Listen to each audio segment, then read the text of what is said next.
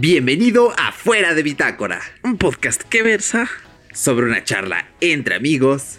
de las cosas que nos gustan.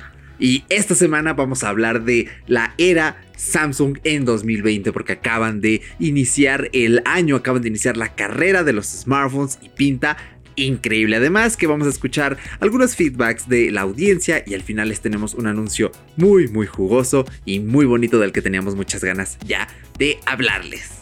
Así que arranca podcast.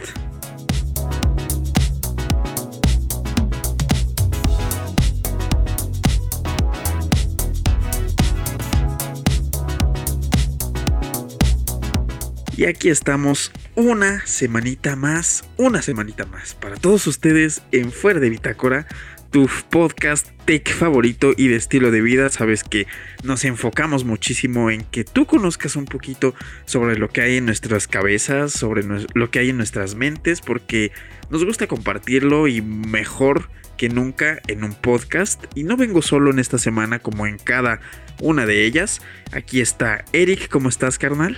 Pues todo de maravilla, la verdad es que eh, por primera vez puedo decir que no estamos grabando, eh, bueno, no, por segunda vez, eh, no, más bien sería como la cuarta, puedo decir que no estamos grabando Ajá. un episodio por la noche, sino que esta vez nos dimos tiempo, lo estamos haciendo en la Sí, tardecita y, oye, sienta lindo grabar con la lucecita del sol entrando por la ventana, como que digo, ¿Se ve ok, cool? sí, hay, hay algo más allí. Y sobre todo, pues ya no da ese sueño en las noches, ese sueño pre-podcast que dices, ay, necesito un café Ay, antes de sí, grabar porque ya estoy cansado. Así que, pues muy contento. ¿Tú cómo te encuentras el día de hoy, Paco?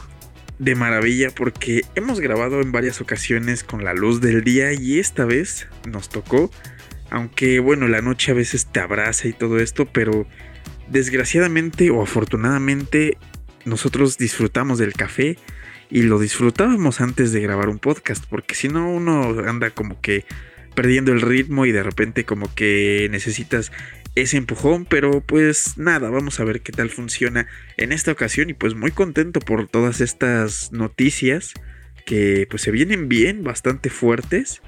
Bueno, no fuertes en cuanto a agresividad, violencia ni nada de eso, sino que te impactan demasiado. A mí me dejaron anonadado y más que nada ver los dispositivos de los que vamos a hablar el día de hoy va a ser una delicia. Entonces, pues vamos a ver de qué se trata todo esto, carnal. Sí, en efecto, porque como ya dije en la introducción, Samsung eh, oficialmente eh, es el de los primeros fabricantes que en el 2020 nos han presentado estos nuevos smartphones. Ya sabemos que la competencia en la gama premium es fuertísima, pero muy, muy, muy, muy, muy fuerte.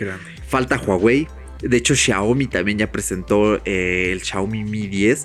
Tiene ¿El una Mi 10? pintaza también. De eso vamos a hablar más adelante porque todavía no hay tanta información de uso, que es lo que queremos saber. Pero la cosa es que, pues ya vimos los S20. Finalmente sí se llamaron S20 porque estábamos en la disyuntiva de ¿van a ser S11 o S20? ¿Qué suena mejor, S11 o S20? A mí me gustaba más S11 que S20, sobre todo por la pronunciación. Pues Creo sí. me es más fácil decir Galaxy S11 que al- Galaxy S20. Tal vez en inglés eh, Galaxy S20, Galaxy S11. Bueno, en inglés es a la inversa, pero bueno, aquí hablamos español. ¿A ti cuál nombre Pues sí. te gustaba más, Paco? Creo que a mí me gustaba mucho más la idea de que fuera Galaxy S11 porque no es simplemente el marketing de cuál será mejor, el iPhone 11 o el Galaxy S11. Entonces, aparte del marketing, creo que suena mucho más atractivo el 11, porque creo que el 20 es brincarte pues prácticamente varios nombres y creo que funcionalidades, características técnicas, o sea, es como saltarte nueve generaciones en cuanto a nombre, porque pues es como de... Y en cinco años va a ser el, el Galaxy S, S 30. Eh, o sea, no creo que ahí, ahí siento que hay fallas en la lógica, pero no pasa nada, no pasa nada.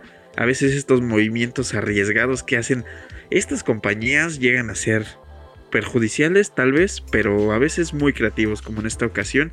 Aunque no me encanta el nombre, pero el dispositivo es una delicia de Sí. verdad se los firmo. Sí, sí, sí, en efecto. De hecho, es muy curioso, ¿no? Porque vemos que Huawei se brincó igual del, eh, eh, bueno, era el P10, el Mate 10 al 20. Al 20 Ahora ya salió el 30. eh, bueno, el Mate 30 y falta que Sí. veamos eh, la siguiente generación de este año y Samsung pues se fue por las mismas y me llama mucho la atención porque acabas de mencionar el iPhone y Apple es como la única compañía que dice pues yo sí voy en la generación número 11, amigos. Y no me importa me si ustedes tienen 9. más número. Sí, aunque, aunque se brincó la 9, que por ahí van pisando los rumores. De hecho, ya hablamos de qué esperar de Apple en el 2020 en el episodio pasado. Dale una escuchada porque es. ahí vertimos todo nuestro espíritu fan de Apple. Pero bueno, aquí en este podcast ya no vamos a hablar más de Apple porque estamos un poco empachados de la anterior. Sabemos que tú también podcast escuchas y escuchaste el anterior. Y a ver, vamos a centrarnos en los Galaxy porque eh, tenemos tres versiones, el S20, el S20 Plus y el S20 Ultra. O sea, realmente han dado un lavado de cara en cuanto a nombres, a marketing completo. Y eso me llama muchísimo la atención. Es que eh, el- en cuanto a nombres, creo que ya estamos acostumbrados a que no solo sale una gama de un dispositivo. Estamos ya viendo, por ejemplo, en, este, en esta ocasión, Samsung sacó tres dispositivos que son el mismo, pero diferente, con diferentes características, pantalla, cámaras, incluso software que no cambia mucho, pero a final de cuentas sí se notan los cambios. De hecho, Ahí vimos un video de SupraPixel, que son un, son un canal que hemos seguido desde hace un par de añitos. De hecho, ya tenía un rato que no los veía. Yo soy un poco más de pro Android, pero me gustan los de SupraPixel, como que le meten ganitas. Y aquí vimos exactamente la funcionalidad de este dispositivo en cuanto a las tres, eh, las tres, los tres nombres, el Pro, perdón, el Ultra, el, ¿cómo se llama el intermedio? Es el El Plus. Plus, es que de repente como que Plus, Pro, luego me confundo con iPhone, iPhone Plus, iPhone S Plus, o sea, es como que ah, me, vuelvo loco, pero bueno, en fin. Creo que los tres son muy, muy buenas apuestas, tanto que yo digo, es que Samsung se está adentrando a lo que son los smartphones en el 2020. Estos son los, los celulares que hacen el parteaguas para este 2020. ¿Por qué? Pues porque tú ves un celular, no sé, por ejemplo, el iPhone 8, se ve bien, clásico, incluso si tú quieres, renovado. Pero si ves uno de estos, dices, es que este ya es el cambio generacional, ya no, lo mismo que estábamos viendo hace un par de, años. Entonces, me encanta, me encanta demasiado. La- las diferencias son notorias en cuanto a la pantalla, el peso de los dispositivos, pues claro que cambia. Y lo que más me voló la cabeza un poquito es que tienen una pila súper, súper bien, bien caracterizada, por así decirlo. Tiene ya muchísimo más amplia esta extensión porque ya no necesitas estar cargando el teléfono cada cuatro horas porque esto se vuelve un poco perjudicial que si tienes un teléfono con una capacidad más grande pues lo vas a usar más lo vas a usar más entonces no sé es como un arma de dos filos pero me encantaron los tres dispositivos aunque no sé yo en mi posición me pondría en quedarme con el intermedio que es el plus perdón el sí es el plus verdad es que sí, eh, sí, sí, es el Plus. Es que ya los tiempos cambian tan rápido que ya ahora el Plus ya no es el tope, ¿no? Ya no es, ah, esta es la versión eh, tope, sino que ahora Samsung ya dijo, no, Sí, ahora la como- Ultra es la Ultra chida, es la, cala, la Ultra Plus. Exactamente. O si no el Pro, ¿no? Que es el más profesional, la gama profesional. También, también, en pero fíjate en que... otros dispositivos. Sí, pero fíjate que Samsung como que siempre en cuestión de nombres se va al se va por vías distintas, ¿no? Antes teníamos el eh, teníamos el- la versión mini, ¿no? El S3, el S4, creo que había hasta Sí, S5 no mini, digas. el mini, el normal y después salió el Edge. Entonces, entonces eran como las gamas. Sí, sí, como que siempre se diferenciaban en nombres, incluso de Apple, o sea, eh, de todas las cosas que copiaban antes, los nombres era lo único que decías, ok, esto no lo copiaron. Aquí sí se esforzaron en, en meterle algo de Sí le coco al marketing. coco. Sí, Ah, había una especificación que te voy a decir en un momentito, que era el... Ay, Dios, Dios. Ahorita te digo, pero ¿tú qué piensas de, de, este dispositivo? ¿Cuál sería por el que tú te irías, carnal?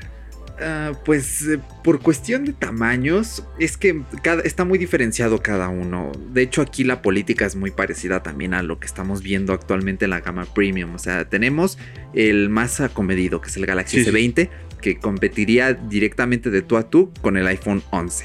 Tanto por cámaras, por prestaciones, por tamaño de pantalla. Tenemos el S20 Plus, son 6,7 pulgadas. Es una brutalidad. Es más grande que el iPhone eh, el iPhone 11 Pro, solo que por lo que veo en las imágenes y en los bocetos es, es, muy, es más alargado. Creo que no roza los 21 novenos de ratio de pantalla, pero sí está más o menos por ahí en un 19,5 y no sé, lo veo muy largo y esto a veces no es siempre bueno. Y tenemos el S20 Ultra, que pues obviamente son sus 6,9 pulgadas. Si me lo preguntas por tamaño de pantalla, yo me quedo con el normal siento que no necesito. el primerito, el S20? Sí, exactamente. Porque de por sí el iPhone 11 luego me es incómodo por el tamaño. Digo, ah, está un poco ladrillo. Eh, lástima que no me alcanzó por el Pro porque es más chico, son 5,8 pulgadas y es mi tamaño perfecto. Entonces, yo francamente me quedaría con el Galaxy S20 porque en duración de batería tiene 4000 miliamperios. Yo creo que 6,2 pulgadas más 4000 miliamperios es muy buena autonomía. Obviamente no tanto como la del Ultra que tiene 5000 miliamperios ahí bestiales, pero creo que está bien, ¿no? 4000, 6,2 pulgadas, tiene las tres cámaras principales, es decir, telefoto gran angular y el angular común. Yo con eso vivo, la verdad. Bueno, de por sí ahorita vivo solo con dos, angular y el angular normal, bueno, ultra gran angular y gran angular, porque tiene esta diferenciación. Entonces yo me quedaré con el, con el primero, también por cuestión de precio. ¿Tú cuál, cuál dices? Este es el, mío, el perfecto. Es que ahí sí irradian las cosas, porque si tú dices, bueno, es que a mí me encanta la gama ultra porque pues es una pantalla gigante, tengo 16 GB de, de RAM, me parece que eran 16 o 16 me parece de RAM. Ah, sí, es una bestialidad. 16 GB de, de RAM. Eh, eh, creo que es la primera vez en un smartphone, o al menos la primera vez en un smartphone tan comercial que vemos algo así. Sí, que realmente vemos que puedes explotar el teléfono así a lo loco. De hecho, arriesgándote a decir que puedes ya jugar juegos muchísimo, muchísimo más complejos, aplicaciones, no sé, a lo mejor de audio, edición de video, a veces llegan a ser muy complejas en teléfonos más pequeños o más chicos en cuanto a gama y capacidad, creo que te vendría bastante bien. Y de hecho este teléfono, a lo que me refería hace unos momentitos que te dije, ah, tengo una especificación pero se me fue, es tan capaz que te dice, bueno, toda tu vida has vivido un poco engañado porque en este teléfono te demostramos que el lag dentro del uso del dispositivo lo puedes mover. ¿Cómo que mover? No entiendo. Bueno, ahí te va. El uso que tenemos en un smartphone en la actualidad es de 60 Hz en el refresh rate, que es como la fluidez que llevas en tu teléfono dentro de configuración, dentro de apagar el teléfono, eh, navegar en las aplicaciones. Y este, y este te dice, bueno, te voy a dar la capacidad de navegar a 120 Hz, que es el doble y dices, bueno, entonces hemos vivido lagueados. O sea, no sé, no entiendo, me vuelve, me vuelve loco pensar en que Samsung dice, bueno, vamos a hacer las cosas bien, vamos a hacer que la experiencia del usuario sea muchísimo, muchísimo más rápida porque a veces la navegación que utilizas en tu teléfono necesita ser un poquito más rápida. Porque a lo mejor estás haciendo tarea, pero a la vez necesitas estar escuchando música, no sé, entonces me vuelve loco me encanta, pero sí, es un teléfono que está súper, súper loco. Samsung dijo, vamos a echar toda, literal, toda la leña a este teléfono porque de verdad lo necesita. Y me encantó lo que dijiste, que va completamente del tú a tú con el iPhone 11. Pero no sé, siento que... Ay, no sé, me da cosa decirlo. Pero realmente está tan, tan a la par que siento que podría estar un poquito más arriba eh, este, este nuevo dispositivo. Pero no, yo creo que están completamente a la par. No sé, no sé si tú creas lo mismo. No sé si tú digas, es que aquí sí Samsung le dio la vuelta. Mm, ay, me pones en un dilema. Yo creo que, bueno, esto depende. En la versión normal, es decir, el S20, creo que están muy a la par. La única Ah, cosa bueno, que te sí, sí, diría, aquí sí, es que te- tiene tres cámaras, el S20 normal.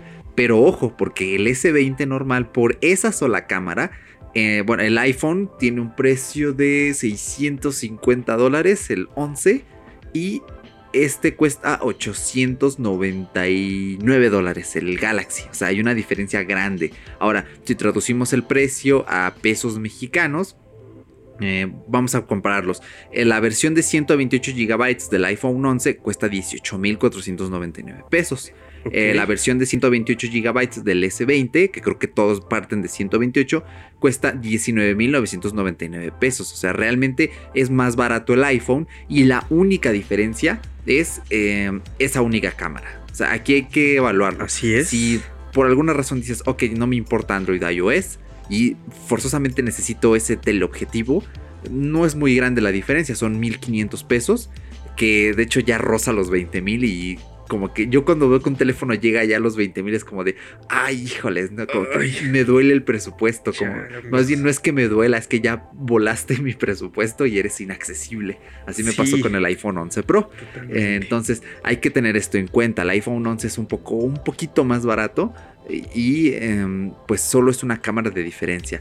Donde sí digo, aquí sí creo que han hecho un gran trabajo e incluso yo diría un poco superior al iPhone es la versión Plus y la versión Ultra. Sobre todo por eso que mencionas de los hercios. Eh, para la gente que sea eh, PC gamer aquí, ya en esto lo entienden a la perfección, pero vamos a intentar explicar esto por si nos estás escuchando y no entiendes muy bien qué es esto de los hercios, nunca has escuchado hablar de ello. Cuando tú ves una pantalla, la percepción que tenemos de una pantalla es que está siempre encendida, pero no es así. De hecho, los paneles siempre están eh, tildando, o sea, se prenden, se apagan, se prenden, se apagan, pero lo hacen tan rápido que no lo notamos. Ahora, esto pasa a, a 60 hercios, es decir, eh, tu, tu pantalla se refresca 60 veces por segundo. Es más o menos para que tengas una referencia. ¿Qué pasa? Si tú grabas una pantalla que no tilda 60 veces por segundo, por eso a veces en los videos se ve como que se prende, se apaga y tú dices, oye, pero en la realidad no se ve así. Pues no, porque de tu teléfono el sensor capta cosas que para tu ojo son invisibles. Ahora, hay pantallas que comúnmente ocupa la gente que juega en línea para juegos eh, que necesitan ser muy rápidos, que son de disparos. Eh, lo más que llegan las pantallas, el- bueno, el estándar son 240 hercios, o sea, la pantalla tilda 240 veces por segundo y esto permite que pierdas menos detalles. O sea, el ojo no ve que Así parpadea en ningún momento.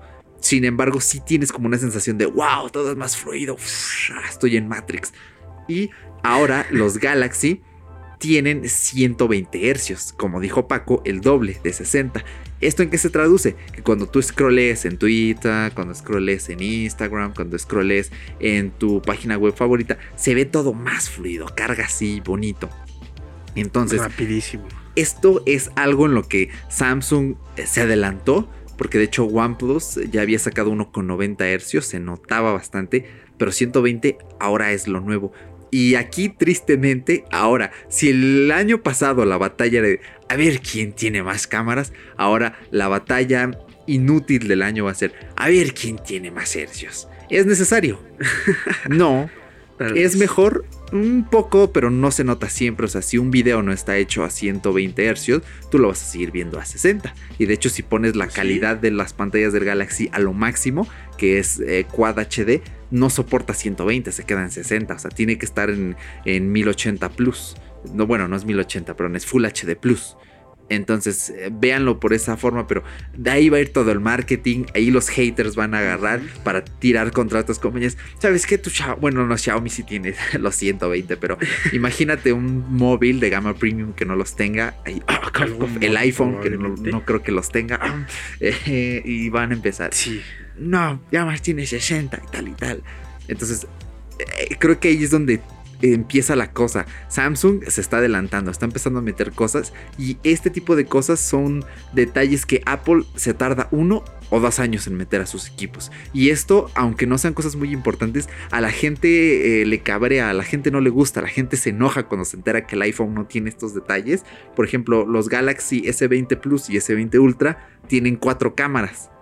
El iPhone tiene tres, pero ojo, la cuarta cámara del S20 es un detector de profundidad nada más para el modo retrato, para el video en modo retrato, que, es una cosa horrible, la verdad. O sea, no puedes emularlo porque eso es por distancia focal, es por hardware, no por software. En las fotos sí, porque es estático, pero en un video es más difícil. Eh, entonces, eh, no creo que sean diferencias tan grandes. Sobre todo porque la cosa con el iPhone es lo mismo de cada año. Lo mismo de Cayo en qué aspecto. El procesador es más rápido. Está prácticamente adelantado uno o dos años al, al Exynos o al Snapdragon. Eh, el iPhone tiene un nicho. Ajá, exactamente. De hecho, es que el, iPhone 11 Pro, tanto el Pro como el Max, están tan arriba que dices, ok, son únicamente pequeños detalles en los que te digo, ok, el Galaxy sí tiene de la delantera, por ejemplo, en el telefoto. Aquí también va a empezar otra carrera tonta e inútil del año.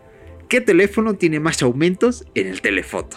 Ay, sí. totalmente estoy de acuerdo contigo. Verdad es que ah, me, enfurece porque estoy viendo ya el futuro y eh, en sí el telefoto del iPhone no es muy útil porque es un por dos y dices, ok, ya me acerqué todo y si empiezo a seguirme acercando se va a bajar la calidad de la imagen.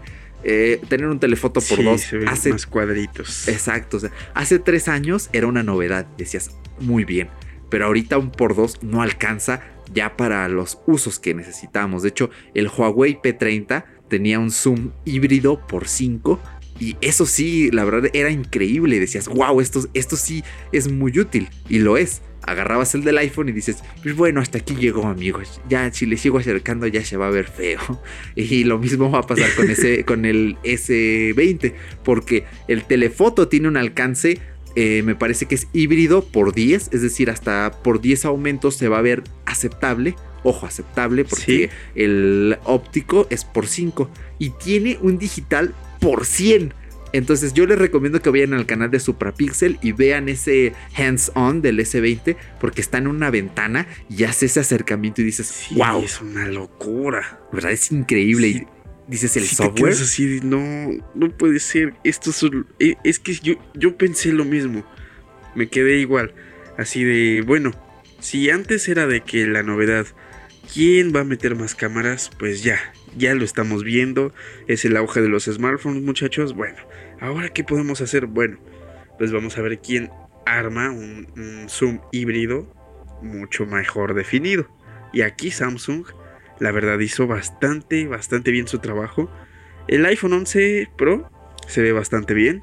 Pero sí es, llega un momento en el que dice, ay, ay, ya no me aprietes más porque ya no puedo. Porque realmente si te das cuenta, te empiezas a dar cuenta, si eres muy observador, sí, se nota. Pero es una batalla que se viene, se viene, bueno, más bien se ve venir, porque realmente es algo que se va a, explotar de vez en cuando en estos teléfonos. Hay una función que me encantó de este, del Samsung Galaxy S20, claro. El Single Take Space. Me encantó porque es como tomar varias fotos a la vez, algo así. Porque pues bueno, tienes varias cámaras a tu disposición, entonces puedes generar ahí unos cuadros diferentes y hacer una, galería pequeña así de oh, bueno. Sí, sí, sí, sí. Es como la, con lo que puedes hacer con la aplicación de Filmic Pro, ¿no? En el iPhone. Ajá. Sí, sí, sí, literal. Es casi lo mismo, nada más que aquí te dice, bueno, ¿sabes qué? No vas a necesitar nada. Simplemente entra a fotos y vas a poder realizar todo lo que tú quieras que te vengo ofreciendo y ya no vas a necesitar nada. Y aquí en Filmic, bueno, en la aplicación de Filmic, si la vas a necesitar y puedes hacer lo mismo prácticamente. Pero pues aquí Samsung te dice, no hijo, yo ya te lo, yo ya te lo traigo integrado, hijo. Entonces, creo que es una función que también vamos a estar viendo de, vez en cuando así de, es que es la misma foto, pero diferente. Y te aseguro que en Instagram va a haber de repente posts así de este tipo de, mm, de ¿cómo se llama? De funciones. Como un collage, ¿no? Incluso. Exactamente, entonces creo que también vamos a estar viendo en tendencia fotográfica esa parte, porque se viene muchísimo lo de, bueno, esta es la foto que ves, a la foto original, y ahora vela un poquito más amplia, y ahora todavía más amplia, entonces creo que va a ser como que una, una, ¿cómo se podría decir? Te van a atascar, te van a, te van a tosigar un poquito con fotos de, bueno, esta es la foto original, y ahora más cerca, y ahora más cerca, y ahora más lejos, y ahora más lejos, entonces, no sé, Creo que se vienen varias cosas con las cámaras y espero que no sea una batalla que sea... Mm, ¿Cómo podría decirlo? Hay veces en las que un producto tiene bastante, bastante éxito o alguna gama de un mismo producto tiene bastante, pero bastante éxito bestial que se explota mucho y por esa misma explotación se apaga. Entonces espero que no llegue a suceder esto con las cámaras porque tenemos muchísimas puertas abiertas con todo esto y espero que no, que por su propio éxito no muera. Claro, tiene sentido. Yo no veo que muera, la cosa aquí es qué tan útil es porque, a ver, vamos a ponernos en terreno. Yo jamás en la vida tomaría una foto utilizando el zoom por 100 del Galaxy. Porque, eh, bueno, mucha gente lo sabe, pero otra que no. Cuando tú empiezas a acercar una imagen digitalmente, es decir, no lo hace la cámara, la, propia lente de la cámara, sino lo hace el software, empieza a perder calidad porque este tiene que empezar a reconstruir, tiene que empezar a generar algoritmos para mostrarte cómo se vería más o menos exactamente. Pues entonces se, se, ve, se ve horrible. Lo voy a decir así, se ve horrible. Yo no le veo utilidad es, nefasto. Y si tú le dices a un fotógrafo esto, no, un fotógrafo es todavía más, eh, mm, ¿cómo decir? Más exigente que lo que podemos ser los geeks y te va a decir, no sabes qué, yo no, yo tengo un telefoto hasta 300 eh, aumentos y es completamente óptico. Entonces, he aquí la cosa. Ahora, ¿Hasta qué nivel lo creo yo útil? Hasta un zoom híbrido, por ejemplo, por 10. Porque yo he visto fotos en Twitter de gente que ha tomado unas fotografías preciosas y con menos, hasta con un por 5 híbrido, se ven muy bien, están bien editadas, bien compuestas y dices, vaya, o sea, realmente eh, se nota que esto es funcional, que esto es un buen trabajo porque, porque lo es, o sea, está constituido para que sea útil y tampoco sean tantos números, porque creo que ahorita más eh, las, estas carreras absurdas se van antes por ver quién tiene más numeritos a quién tiene más eh, funcionalidad, más utilidad en el día a día. Y por ejemplo, yo no vería nada loco que este año Apple diga, ok, ahora nuestro telefoto es un por 3, o que eh, digan, ok, vamos a tirarnos con todo, vamos a hacer un por 5 bueno, no sé, lo veo un poco arriesgado. Tal vez este año un por tres y el que viene un por cinco, porque Apple sí es más de esta filosofía de yo no te traigo tantos números, pero yo te traigo algo lógico y funcional. Entonces yo veo que de aquí a dos años Apple ya tenga un zoom óptico por 5, no híbrido, óptico por 5, eh, y que sea de muy buena calidad entre otras cositas. Entonces, eh, aquí lo dejo. Ahora, otra cosa más que, mm, que digo, esto ya se está poniendo muy interesante es la grabación de video. Porque, a ver, ¿qué es lo que más te llama la atención de cómo graban el video los Samsung? Es que es un poco, bueno, no complicado, sino creo que se, se voló un poquito la barda Samsung porque ves la calidad de los videos y, bueno, o sea, la pantalla de por sí es bastante, bastante buena. Los colores son una locura. Están súper, bueno, no saturados, sino bastante, bastante bien. Todo se ve relativamente precioso. Ahora, si tienes esa cámara, me imagino que lo que vas a poder grabar o vas a poder tomar va a ser de buena calidad y lo vas a apreciar como no tienes idea. Entonces, ves un video grabado por un Samsung S20, Samsung Galaxy S20 para, no para meterme más detalles porque a lo mejor alguien dice, es que ya no dijiste bien, o no sé, no tengo idea, porque me ha pasado que estoy platicando con alguien y de repente, pero ¿cuál modelo? ¿El Galaxy o el... me ha llegado a pasar entonces. Cajes del oficio. Sí, totalmente. Pues mi mera opinión es que la verdad Samsung hizo muy bien su trabajo en cuanto el uso de sus cámaras, digo, nosotros sabemos que tiene que ver con el software y la, la, escala, mm, ¿cómo se podría decir? La reescalación que tiene que hacer la cam, bueno, más bien el software para los zoom y todo esto. Entonces creo que eso más, es un poquito más geek. Pero creo que todo esto le da ese mismo fuerte a esta cámara. ¿Por qué? Porque muchos veíamos la cámara del iPhone 11 Pro como una cámara que podría ser tan profesional como para grabar cortometrajes, para grabar una película, ¿no? Teníamos la calidad exacta, o sea, nosotros veíamos un video y veíamos, bueno, esto fue grabado con el iPhone 11 Pro y ya te decían, sí, carnal, ¿qué crees que sí? Entonces, me, me parece como una opinión muy semejante lo que te voy a decir porque es como de, ¿esto lo grabaste con un S20 Ultra? Sí, carnal, así, con, con ese que me dijiste fue grabado este video. Entonces, ¿a qué me refiero? A que la calidad es hermosa. Tienes ahí las típicas funciones ya, bueno, típicas en la actualidad, porque hace años era como de, y puedes grabar video en cámara lenta. Ah, no digas. O puedes grabar la videos en cámara rápida. Ah, no digas. Entonces, ya es como más común. Entonces, las funciones que te viene ofreciendo con el, con el triangular y todo esto de, la, de los zoom, que a veces se ven un poco. Ya habíamos dicho un poquito. Ay, ya se empiezan a ver los cuadritos. Mejor me alejo un poquito. Entonces, creo que puedes darle. Me encanta lo que dices. Le puedes dar la utilidad que tú encuentres. A lo mejor tú dices, bueno, ¿para qué lleno de números el dispositivo? Si puedo nada más utilizar, bueno, más bien darle un uso óptimo a lo que ya tengo. Y me encantó lo que dijiste de iPhone, de Apple, que a lo mejor dicen, bueno, hasta el otro año metemos el por 5, porque necesitamos que trabajemos bien en ello y ópticamente quede bien. El híbrido, pues bueno, ya es otro rollo, pero no sé, a mí me encantó la calidad de estos dispositivos. De por sí, si tienes una pantalla, como ya había mencionado, una pantalla de esta gama, de esta calidad tan ultra, porque pues es la versión ultra, ¿no, carnal? sí. Porque si grabas algo de esta misma calidad, lo vas a apreciar de la misma forma. Correcto. Entonces, aquí creo que no es como que cambie la calidad de lo que grabes si tú grabas un video en, tu Samsung S20 y lo transportas a una pantalla, a una pantalla de plasma, la que tú quieras.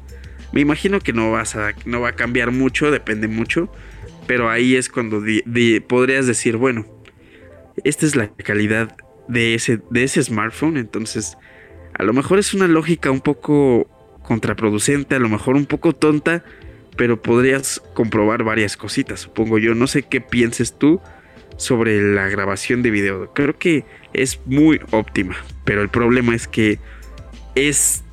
Eh, podría decirte que es tan buena que a veces dices, bueno, ¿para qué voy a usarlo? si no eres como un creador de contenido o un, no sé, como ustedes que se dedican a grabar eh, cortometrajes o así, o, o un fotógrafo, creo que no podrías sacarle todo ese jugo. Sí, correcto. Pues la cosa aquí es que la carrera es cada vez más cerrada. Y antes eh, lo que tenían los chipsets de Android es que no llegaban a poder grabar 4K a 60 fotogramas. Siempre se quedaban en el límite de 4K a 30 fotogramas.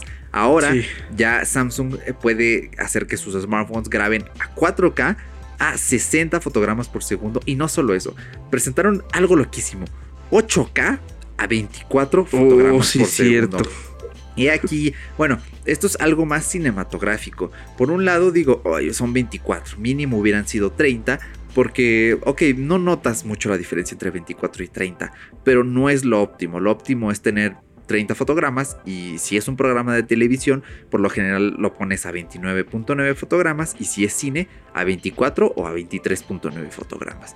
Pero en fin, la cosa aquí es que esta utilidad del 8K es para, bueno, lo que yo le veo es dos cosas. Uno, quieres hacer una entrevista o algo en 4K, lo grabas a 8K, le puedes hacer cortes y no vas a perder calidad, le puedes hacer zoom y todo de 10.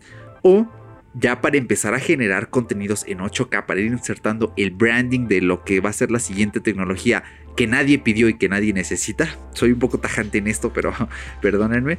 Y eh, la cosa aquí es que ahora eh, tenemos esta nueva calidad que poco a poco lo van a ir viendo, se va a convertir en un nuevo estándar. La cosa es que tan rápido. Yo veo factible que Huawei también integre grabación 8K. Yo no veo tampoco nada factible que Apple lo integre este año ni el próximo. Tal vez dentro de tres digan, alright, and now iPhone, iPhone 13 Pro eh, can record at 8K. Entonces dices, bueno, ya pasaron tres años. Los aplausos. sí, uh. me vi en la keynote ahí. Entonces, mm, más o menos es lo que pienso respecto al video. Pero para mí también otra cosa muy cerrada es que eh, si antes la estabilización del iPhone eh, era la mejor, Ojo, porque ya los demás fabricantes se vienen acercando peligrosamente. El Galaxy A, me parece es el A51. O sea, es un smartphone de gama alta. No es gama premium, es gama alta. Eh, bueno, media alta tiene una estabilización brutal, pero brutal, brutal, brutal. Ya vi unos cuantos videos y es brutal. Este Galaxy S20, ténganlo por seguro, tiene una estabilización igual de brutal, incluso mejor y ya acercándose muchísimo a la del iPhone. Hemos utilizado el iPhone para grabar varias cosas y realmente impresiona. La cosa aquí es que Android se está acercando y prácticamente lo mismo que tenemos ya en un iPhone, también podemos tenerlo en Android. ¿Y esto en qué se traduce? En que tienes ciertas funciones que dices, ok, no me gusta iOS y antes sufría porque quería algo así en Android, ahora ya lo tengo. O, ah, pues tengo esto en Android y quiero probar un iPhone y quiero seguir teniendo estas características, las puedes tener. Prácticamente esta equiparación, yo no lo veo tanto como una competencia de qué es mejor. Yo lo veo más como una competencia de nosotros te ofrecemos lo mismo y únicamente queda a decisión del usuario a su gusto si le conviene o si no le conviene. Así que esto es, como, esto es con lo que me gustaría cerrar del Galaxy eh, S20. Creo que es un gran dispositivo. No sé si quieras añadir algo más. La verdad es que no, me encantó demasiado, a pesar de que en mis planes no está comprarlo por ahora. Porque, bueno, a pesar de que cuesta 20 mil pesos, digo. Ah, sí, los precios, ¿eh? Se nos pasaron los precios. Ahorita se los decimos, termina. Se lo, sí, sí, ahorita los aventamos. Pero creo que, a pesar del tío, son dispositivos bastante buenos, digo. Creo que lo, que lo que vas a pagar por esos dispositivos lo vale completamente, aunque, bueno, a la vez dices, oye, es que realmente se sale un poco de mi, de mi presupuesto. Y es muy curioso porque decíamos, es que siempre Apple saca las cosas bien caras y nos deja fuera de presupuesto. Pues señores, vamos a estar viendo teléfonos de gama ultra que van a estar así o más caros. Entonces, no se agüiten va a haber iPhones más baratos, va a haber Samsung más baratos, Huawei obviamente más baratos, entonces va a haber para todo público, va a haber para gente que le dé un uso diferente y creo que me encanta eso que dijiste, el uso que le des al teléfono es pues básicamente lo que te va a beneficiar porque si eres una persona que se dedica únicamente a utilizarlo eh, para tu vida habitual sin explotar el teléfono pues es como de gasté 20 mil pesos, pero pues uso lo mismo que utilizaba en un iPhone 7, entonces como que no tiene muchísima lógica. Sí, bueno, sí, pero no. Ajá, depende mucho el tipo de usuario. ¿eh? O sea, si a mí me gustara Android, bueno, si me gustara Android y no existiera Xiaomi, lo que sí, lo que me compraría sería un Samsung. O si fuera un creador de contenido fan de Android, esta sería mi opción porque tiene todo lo que me gusta utilizar en un smartphone. Ahora, ¿cuáles son los precios? El Galaxy S20 normal, 899 dólares. En México son 19.999 pesos. S20 Plus, 100 dólares más, es decir, 999 dólares, mismo precio que el iPhone 11 Pro. Aquí vemos que son los, los competidores cara a cara. Y el Galaxy S20 Ultra son 1099 dólares que aquí el precio es 24 mil, perdón, no, 29 mil 999 pesos. Un poco más caro que el iPhone 11 Pro Max. Mm, son como 2 mil pesos. Eh, lo que sí, pues es el almacenamiento. Ahí sí ya vemos que estos empiezan desde 128 gigabytes Y de entre todas las guerras que puede haber de números, el almacenamiento es muy importante. Entonces, aquí recalco, lo digo. Sí. Todos los competidores de Premium en Android se están adelantando en almacenamiento Apple. Apple, por favor, deja de ser rata con el almacenamiento. Ya no saques de 32, señor. Ya métete, si quieres, como mínimo de 64, aunque bueno. No, no, no, 128 mínimo. Ya, sí, a lo loco. Sí, porque es que son caros. O sea, por ejemplo, la, es que no. Tal vez el iPhone 11S, que lo saquen con 64, digo, ok. Pero ya los Pro, si no es mínimo con 128 ya. Pues mínimo 256, porque, o sea, todos los competidores en Android de esta gama, ya lo mínimo ya es 128. Y es que 64, yo no sé en qué momento, pero cada vez se está quedando más corto. A mí me da ansiedad. es que. Sí, ¿eh? o sea, bueno, pero es que hay otro punto que hay que recalcar, porque si estás si vas a estar grabando videos en 8K, eh, no manches, entonces sí necesitas muchísimo espacio, porque ¿cuánto una vez hicimos un experimento y, creo que lo vimos por internet o no sé, no recuerdo, pero vimos, a ver, ¿cuánto pesa un video de un minuto en 4K? No me acuerdo un cuánto pesa. en 4K son como 300 megabytes, más o menos. Poquito más, como 350. Es bastante, es brutal. Ahora imagínate en 8K que pese el doble. O sea, imagínate, 700 megabytes, 800 por un minuto. 64 gigabytes no rinden. De verdad no rinden. Yo ahorita estoy checando el almacenamiento y de mis 64 tengo 45.5 gigabytes de uso. Y solo de fotos y videos son casi 10 gigas. Y no tengo nada 4K, o sea, son fotos normales, videos en Full HD a 60. Es que de verdad 64 ya no, ya no. Ya hasta le está pasando lo mismo que a los 32 gigas, entonces ya no rinden mucho ojo, inviertan en 128 GB, sea el smartphone que sea. Así que con esto cerramos la parte del Galaxy y vamos a hablar del Galaxy Z Flip. Y este dispositivo es el que sí te digo que es el smartphone o teléfono del 2020, porque simplemente es un teléfono en el que Samsung igual dijo, ¿sabes qué? Vamos a ponerlo todo a lo máximo. ¿Por qué? Porque en un momento de la historia de en la historia tech del humano dijo, bueno, tengo un teléfono celular que es cómodo, pero es incómodo, entonces quisiera hacerlo un poco, un poquito más compacto. ¿Y qué fue lo que hizo? Hizo plegable ese mismo dispositivo, dividiéndolo en dos, por así decirlo. Entonces, ¿qué fue lo que hizo Samsung? Ya había hecho un modelo anterior con el Galaxy Fold que la verdad fue un dispositivo un poco extraño, pero funcional y no digo que es malo, pero tampoco fue un éxito. Entonces es una, no sé cómo decirlo, es una discrepancia, supongo, una cosa así, en el que es un buen dispositivo, pero no funcionó del todo. Porque pues es un precio, ese teléfono tiene un precio súper, súper elevado. Y Galaxy, bueno, más bien Samsung Galaxy Flip está un poquito basado en lo que fue el modelo tradicional de dividir un teléfono plegable en ese clásico modelo que ya conocemos, que es como el Motor Racer. Entonces creo que con las características que tiene este Galaxy Z Flip, la verdad, ahora sí que con el flip, flipo porque está súper, súper chido, está chulo. Y creo que en este teléfono sí me vi sí dije, bueno, el Moto me gusta, el Moto Racer. El Galaxy Fold me gustó, pero creo que es un poco incómodo. De hecho, tanto que no parece un teléfono, no es como un smartphone, es, es como una es totalmente. Ajá, es como una tableta teléfono, es como si tuvieras un iPad con SIM, una cosa así. Sí, sí, sí. Pero eso no te deja diciendo que el Fold haya sido malo, pero pues como te repito, carnal, yo creo que no fue un rotundo éxito como el que esperaba Samsung. Sin embargo, creo que este, aparte de que es muchísimo, muchísimo más accesible en cuanto a precio, está mucho más bonito, más atractivo. Y me encantó el video que vimos de SupraPixel, porque SupraPixel es uno de los canales que seguimos y nos encanta.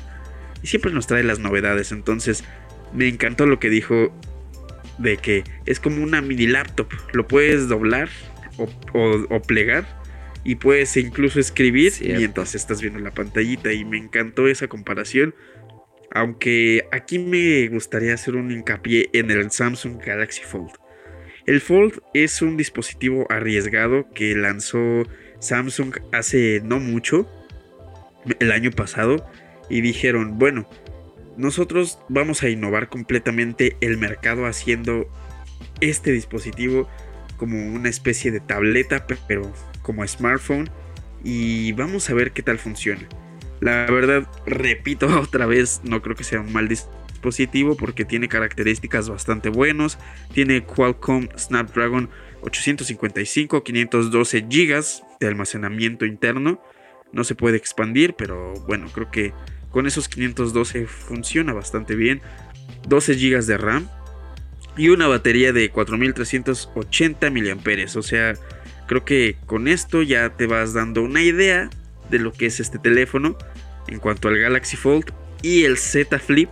Es como un poquito inferior, tiene nada más este 8 GB de RAM, que bueno, no es no es poco, 256 GB de almacenamiento interno expandible con 3300 mAh en cuanto a la batería y bueno, creo que yo yo lo podría considerar como un dispositivo antes, porque creo que realmente es así, es un dispositivo eh, que podría decirse que es una gama antes del Fold, pero con una innovación de que la, pantalla plegable completamente de vidrio ya es este un poco más mm, confortable e incluso se acomoda un poco más a, tus necesidades. Ya no necesitas una tabletota para que sea tu smartphone, y me recuerda muchísimo al Game Boy Advance. Entonces es ah, sí. está hermoso, está hermoso, pero se sale completamente del presupuesto. Sí, sí, sí,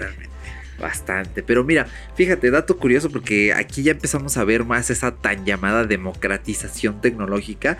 Y si en un principio dijimos, wow, wow el Mate, eh, el sí creo que era Mate X, oye, ¿por qué cuesta tanto? ¿No? Creo que eran 45 mil pesos, eh, 2 mil eh, o 50 mil, no me acuerdo, creo que eran 2.500 dólares, ¿no? Y luego llega Samsung, este, 40 mil pesos, wow.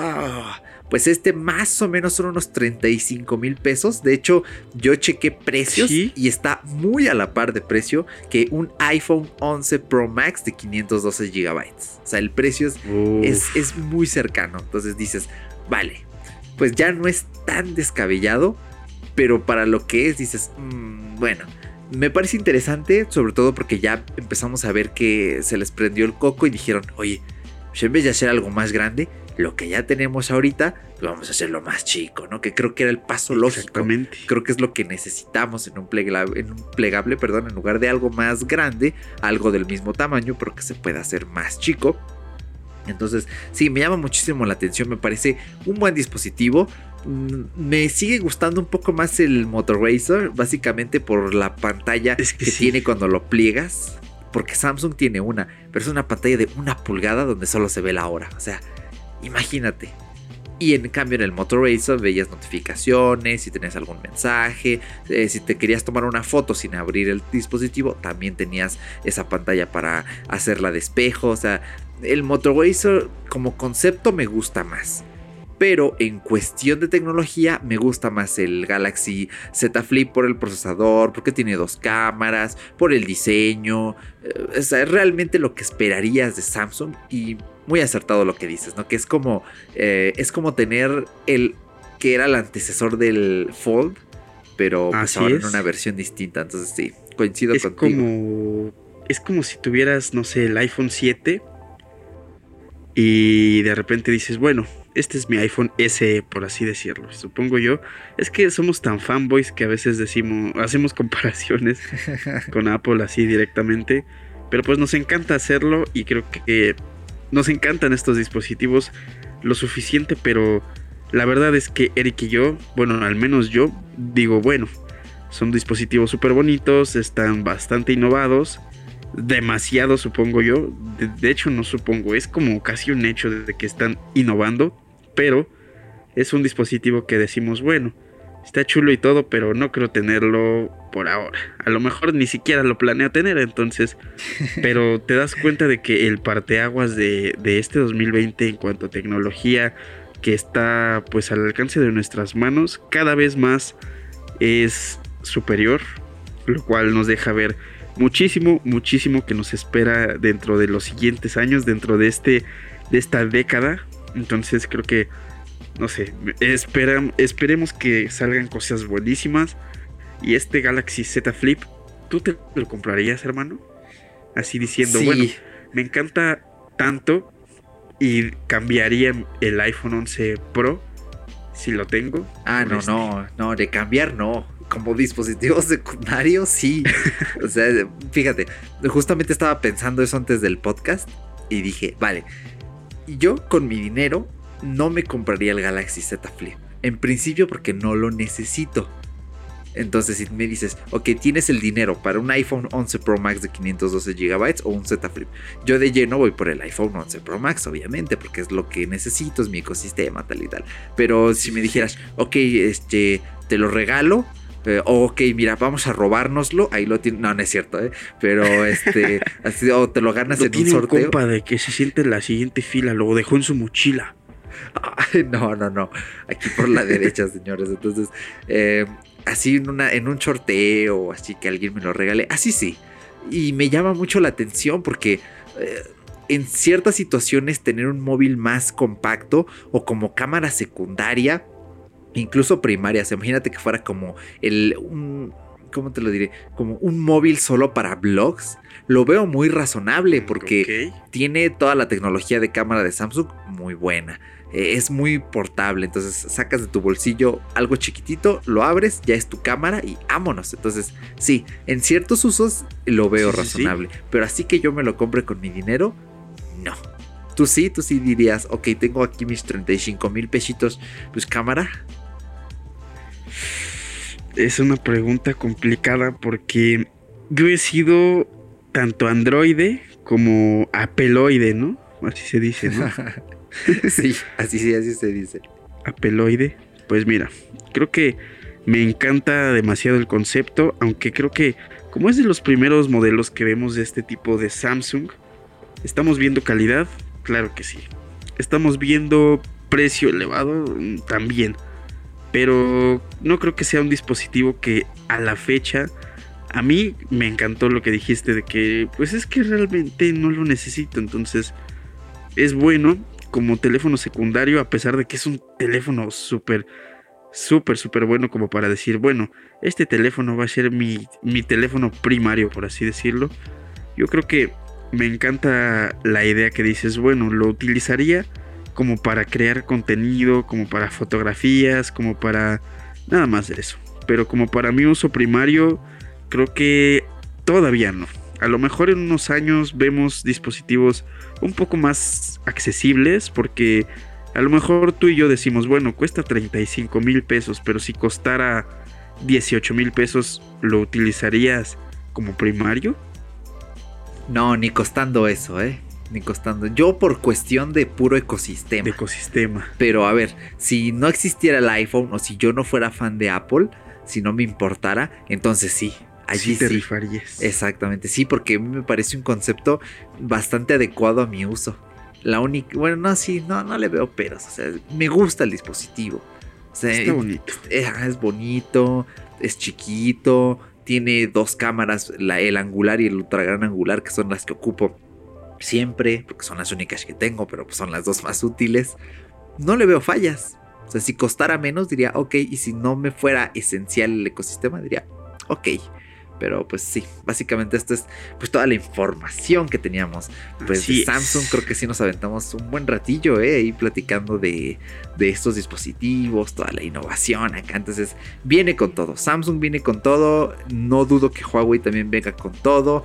Va a ser un gran año, un gran año para los smartphones vamos a ver un cambio chico, quizá no del todo pedido ni esencial, pero, pero importante. Y la cosa es que estén aquí ciertos cambios que nos hagan decir, ok, el mundo del smartphone está estancado, pero no está tan estancado. Así que aquí cerramos y antes de irnos, pues queremos eh, leer algunos feedbacks. Tenemos por ahí unas notas de voz bastante interesantes que nos envió eh, un eh, seguidor del programa. Así que, pues antes de irnos, vamos a escuchar que fue la anécdota. este mensaje nos lo envió André, es relacionado con el podcast de Nintendo. Ya tiene un poquito de tiempo, pero quisimos darnos este espacio para darles voz a ustedes porque también nos importa mucho, así que Vamos a escucharlo. Que, lo, conocí en persona de Satoru Iwata en el 2006, 2005, no me acuerdo. Fui a un EGS, mi papá me llevó y pues eh, fue en el World Trade Center. Entonces en el segundo piso había un torneo de Super Smash Bros. Melee y en ese entonces yo era muy, muy, muy jugador de Super Smash Bros. Melee. Eh, tenía seis años, o sea, realmente pues jugaba, no sé ni cómo jugaba. El chiste es que mi papá me llevó a ese segundo piso y justo entrando, subiendo las escaleras, los de. Creo que era. Creo que era. Es que no, no. Creo que era Atomics. Sí, Atomics. Era Atomics o, una de esas revistas ya fallecidas. Este. Estaban entrevistando a Satoru Iwata. Y me acuerdo que pasamos atrás del cuadro donde lo estaban grabando. Y sí se nos quedaron bien así como, no mames, pues ya, pues este, como Satoru Iwata, pues este, siempre ha sido Satoru Iwata, pues siguió dando su entrevista. Ya después, este, entré al torneo eh, y bueno, y este, ya después le dije a mi papá, oye, creo que ese señor japonés con el que nos cruzamos era bien importante. Y me dijo, nah. ya después, este, eh, te les digo que no sé si fue en Atomics, pero estoy seguro que fue una revista. Vimos esa entrevista y efectivamente si era Satoru Iwata y sí salimos a cuadro así pero cachito porque lo cortaron, como que lo cortaron, como que era un reportaje y estaba de fondo otras imágenes, entonces este Satoru Iwata estaba ahí platicando. Así que aquí lo tenemos, aquí tenemos este feedback muy curioso eh, sobre Nintendo. ¿Qué te pareció, Paco? Bueno, yo ya lo había escuchado antes, antes de que lo escucháramos aquí y se me hizo muy, muy chistoso. De hecho, creo que, no sé, es como muy, muy curioso que de repente un día vas hacia una conferencia de este tipo, bueno, más bien un evento de este tipo y te encuentras a personalidades de esta gama. Entonces, no sé, es como muy chistoso. Y qué padre, qué padre que pudiste conocer a, al Satoru sin querer. Pero pues qué bueno, qué bueno, me gusta esa experiencia y son, son ironías de la vida, que en ese tiempo pues no teníamos como la, los recursos para poder saber quién iba a estar en dónde. Entonces en esos momentos sí era como muy de incógnita, pero me encantó la experiencia, qué chido que, que le pasó esto a André y pues un saludo para, para André y para Iguata, ¿no? Pues que también ese güey escucha este podcast. lo hubiera escuchado en su momento. Y tenemos otro feedback más, en este caso es de Nicolás Mateus, que nos escribió por YouTube en el podcast de El futuro de la música. Ya van dos seguidos que lo mencionamos, tienen que escuchar ese podcast porque creo que nos quedó bastante bueno. Es de mis episodios favoritos, ¿eh? o sea, si me dices, muéstrame uno así que me digas, wow, esto me gusta muchísimo, ese. Eh, nos dice, las notas intermedias como fa bemol o do bemol existen en instrumentos atemperados como el violín, viola y demás. También se escriben en partituras por contexto de la tonalidad o modo en el que se toquen. Así que Nicolás, gracias por complementarnos con esa información. Exacto, es muy buena porque en ese podcast hablamos acerca un poquito de cómo se va a hacer la música. También, ahora sí que fue como también un pedazo de introducción a teoría musical muy básica que por ahí tratamos de hacerlo lo más divulgativo posible. Gracias, sigue escuchando los programas, esperamos verte más seguido por ahí en los comentarios. Y también a ti, querido podcast escuchas que nos escuchas en este momento. También mándanos tus notas de voz, mándanos tus feedbacks, escríbenos en YouTube, en nuestras redes sociales. Tienes todos los links en la descripción. Creo que no falta medio por el cual no te puedas contactar. También al correo fuera de bitácora.gmail.com. Y mándanos pues tus pensamientos, lo que quieras compartir aquí. Porque este espacio no es solo nuestro, no es nada más de nosotros, sino que también es un eh, espacio para ti. Exacto, es de todos porque al final lo que buscamos con este programa es ayudar y ofrecer una visión de la tecnología más aterrizada y entre más te puedas involucrar tú con nosotros, pues qué mejor, porque no solo nos quedamos con lo nuestro, sino que otras personas conocen lo que otros oyentes, lo que otras personas como nosotros, pues vivimos, escuchamos, pensamos, sentimos. Entonces, he aquí los feedbacks y tenemos un último anuncio que que me hace mucha emoción porque estuve trabajando bastante tiempo, se lo mostré a Paco, tiene ya por ahí una larga historia, así que bueno, a ver Paco, platícanos un poquito qué es esto que queremos compartir con el podcast escucha. Pues es nada más y nada menos que Eric decidió armar un blog, de hecho ya había armado un blog hace un tiempo, pero eh, Eric vio un anuncio de Wix y dijo, bueno, es el típico anuncio de YouTube de, hey, soy Wikileaks. Hola, soy WikiWiki. Quiero enseñarles cómo hice mi página web con Wix. Está increíble. Y dijo, bueno, vamos a crear una página, pero ahora sí, neta, ahora sí de verdad. Y que esté chida, que esté funcional, que tenga posts, que tenga incluso directorio hacia el mismo podcast. Y pues así es. Ahora pueden encontrar información sobre eh, en el blog que, acabamos de crear del podcast. Entonces, el blog igual lo van a poder encontrar en la descripción de este podcast porque está bastante chido, muy minimalista todo el PEX. Entonces, como que queda muy muy bien. Nosotros estamos destinados, bueno, estamos destinando este, este blog para el podcast y también para ciertos posts que tiene Eric sobre minimalismo, sobre estilo de vida, entonces échenle un ojito que está bastante, bastante bueno. Así es, de hecho les doy la URL, así que, a ver, tomen nota por favor.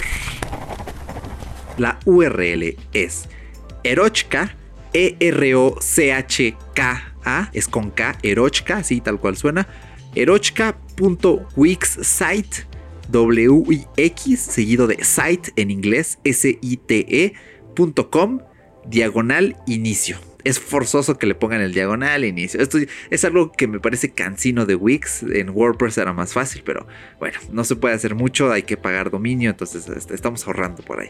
Eh, erochka.wixsite.com diagonal inicio. Como dijo Paco, está en la descripción. Y allí tienen eh, el sitio web eh, que diseñé, en el cual tienen un widget, eh, si lo ven en el escritorio, el episodio más reciente del podcast. Tienen entradas que escribo sobre, como bien dijo Paco, estilo de vida, tecnología, minimalismo. Hay, hay de todo. La verdad es que traté de hacer esto lo más completo posible. Eh, y también en el menú superior, si se van a la pestaña de podcast, ahí tienen un feed RSS en el cual pueden acceder eh, pues principalmente como a este espacio en el que hemos destinado que esté eh, el podcast. Básicamente eh, tiene links que los redireccionan a otros reproductores que ya se pueden ocupar Apple Podcasts, Spotify, Google Podcasts, Stitcher. Aquí dato curioso, está mal porque aquí me escribió Apple con tres P's, no sé por qué.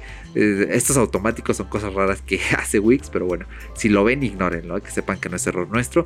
Y tienen todos los episodios, tienen los 48, con este son 48 episodios que tienen, si ustedes le dan clic, pues acceden como a un reproductor web chulísimo. Yo cuando lo vi dije, wow, qué, buen widget tiene Wix porque es muy útil, está muy bonito y ahí tiene las anotaciones, más links, la descripción. O sea, es realmente como si fuera otro episodio más e incluso pueden descargar los audios MP3 por si por alguna razón no tienen acceso a su podcatcher y dicen necesito descargarlo sí o sí, pueden descargarlos a su computadora o a su móvil y ya lo escuchan offline para que nos lleven a todos lados. Así que pues ese es el anuncio, es todo lo que tenemos. Mil gracias a Nicolás, a André por mandarnos sus feedbacks.